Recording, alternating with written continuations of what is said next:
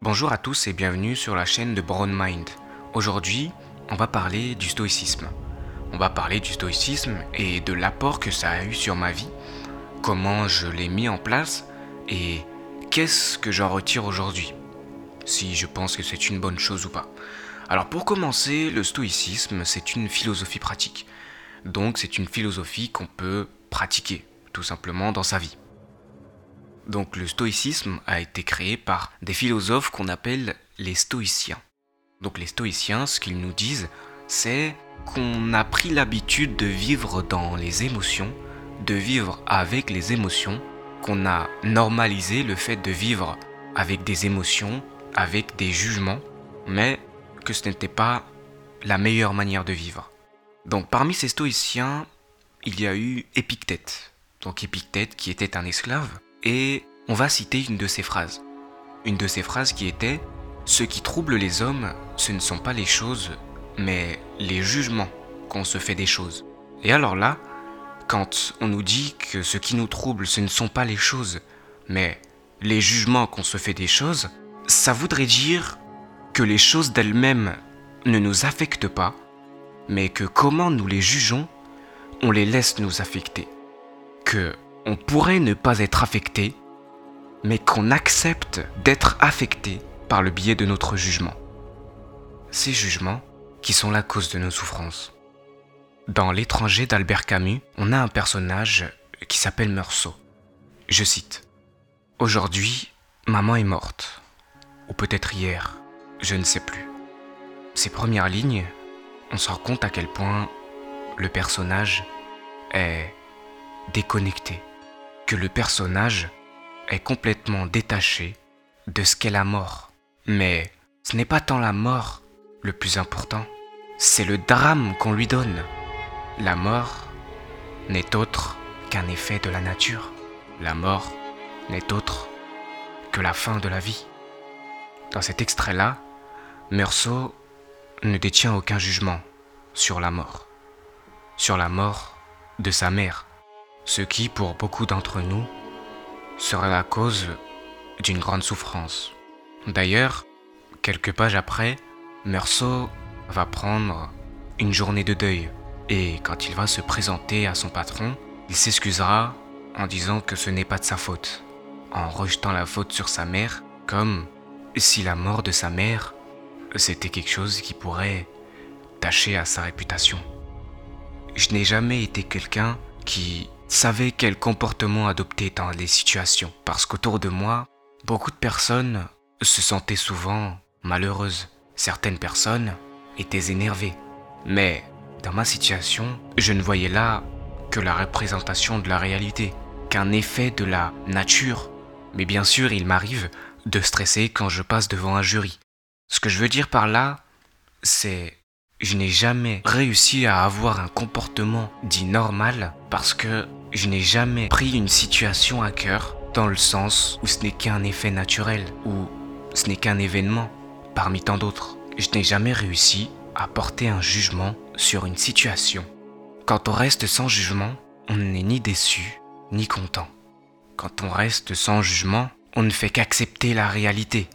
Et par là, les stoïciens disaient aussi, on n'a jamais raison face à la réalité. Quand on s'attriste d'une situation ou d'un moment, ce n'est pas tant le moment qui est triste, mais c'est le fait que nous n'avons aucune puissance sur l'événement qui arrive.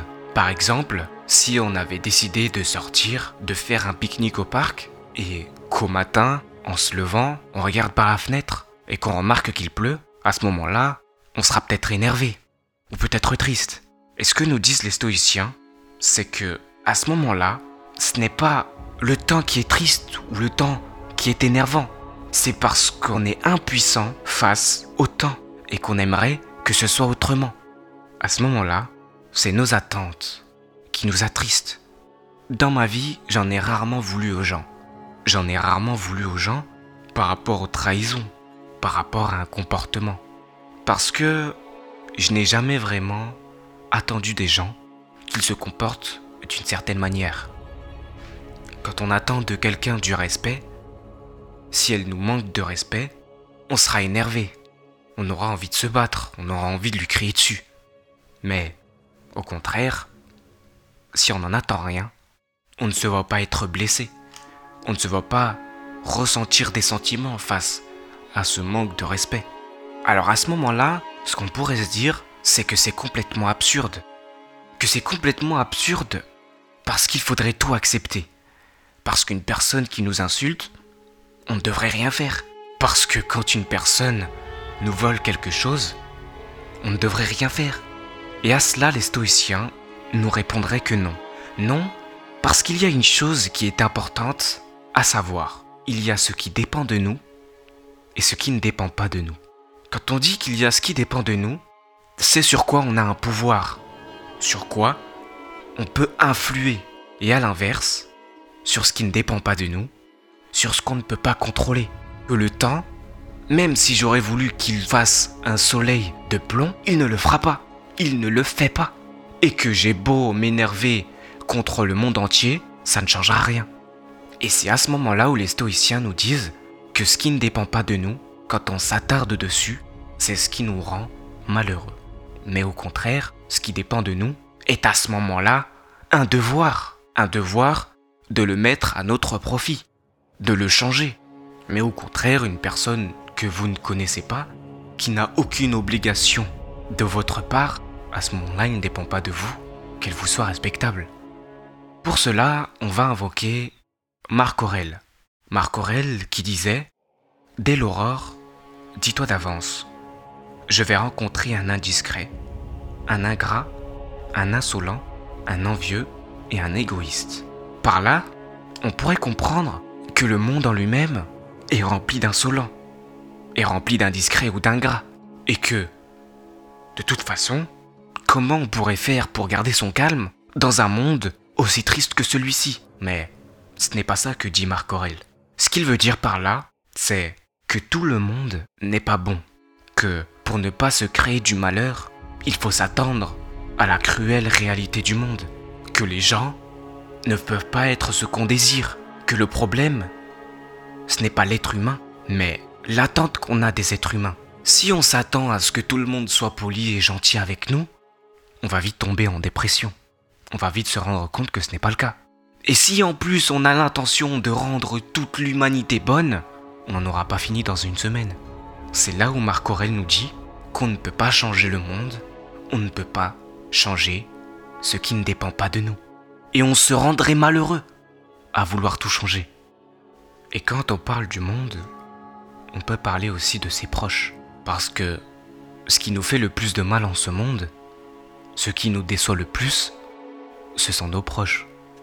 Ceux à qui on a le plus d'attentes. Ceux à qui on attend d'eux qu'ils soient parfaits, qu'ils ne fassent pas d'erreurs qu'ils minimisent les erreurs et qu'ils aillent toujours dans notre sens. Quand on se rend compte qu'une personne n'a pas fait ce qu'elle devait faire, ça nous énerve. Ça nous énerve parce qu'on attend de cette personne qu'elle fasse ce qu'elle doit faire. Quand une femme est déçue de son petit copain qui ne lui a pas apporté un bouquet de roses aujourd'hui, ce n'est pas son copain le problème, c'est l'attente qu'elle avait envers son copain. Elle attendait qu'il devine ce qu'elle désirait. Elle attendait qu'il comble ses attentes. On ne peut pas demander à un chat de se mettre debout et de préparer à manger. Ce serait absurde, parce qu'on sait qu'un chat ne sait pas le faire. Et pour l'être humain, on attend de lui qu'il soit parfait, qu'il comble nos attentes, alors que par définition, un être humain est imparfait. Et quand on est déçu, c'est le rappel du monde que nous ne sommes que ce que nous sommes que l'être humain n'est qu'un être humain, et qu'on a beau l'idéaliser autant qu'on voudrait, il ne changera pas. Il arrive même parfois qu'on y pense pendant des semaines, que ces événements nous marquent, que ces déceptions, ces malheurs nous marquent l'esprit. Nos pensées sont aussi parfois ce qui nous rend malheureux. On se rend malheureux à penser à ce qui n'est plus et à imaginer ce qui n'est pas encore. Si j'attends qu'une personne m'envoie un message dans les 5 heures qui viennent, et que j'y pense pendant 5 heures, je me rends malheureux à y penser tout le temps. Je me rends malheureux à y penser tout le temps parce que je ne vis plus dans le moment présent. Et au contraire, il arrive aussi qu'on s'emprisonne dans nos souvenirs sans se rappeler qu'on vit au jour le jour. Parfois, on se rend malheureux à n'exister que dans le passé ou dans le futur, et non plus dans le présent. Et bien pour ça, on va invoquer. Eckhart Tolle qui nous parlait de la dissociation mentale. La dissociation mentale qui est le fait de repenser au passé qui n'est plus et d'imaginer un futur qui n'est pas encore. Qu'on existe au présent par notre corps, mais qu'on existe au passé par notre mémoire. On se rend malheureux à ramener nos émotions du passé au présent. On se rend malheureux à ressasser le passé, la nostalgie, la douleur d'un événement qui nous a marqué. On se rend malheureux à penser à ce qui ne dépend plus de nous. Vouloir changer une chose d'il y a des années maintenant, c'est se rendre malheureux à vouloir changer quelque chose qui est impossible. Et vouloir absolument maîtriser notre futur, c'est se rendre malheureux d'une chose qui n'existe pas encore. Alors bien évidemment, le futur dépend en partie de nous, parce que ce sera nos actions qui définira ce qu'on est au futur. Mais on se rend malheureux à penser constamment au futur sans savoir si il existera vraiment. Et Tolle n'était pas un stoïcien, mais on peut très bien ajouter cette philosophie, cette maîtrise de soi au stoïcisme. Alors j'ai entendu beaucoup de fois des personnes dire que le stoïcisme, c'était ne plus ressentir d'émotions, être un homme vide de tout sentiment. Eh bien non.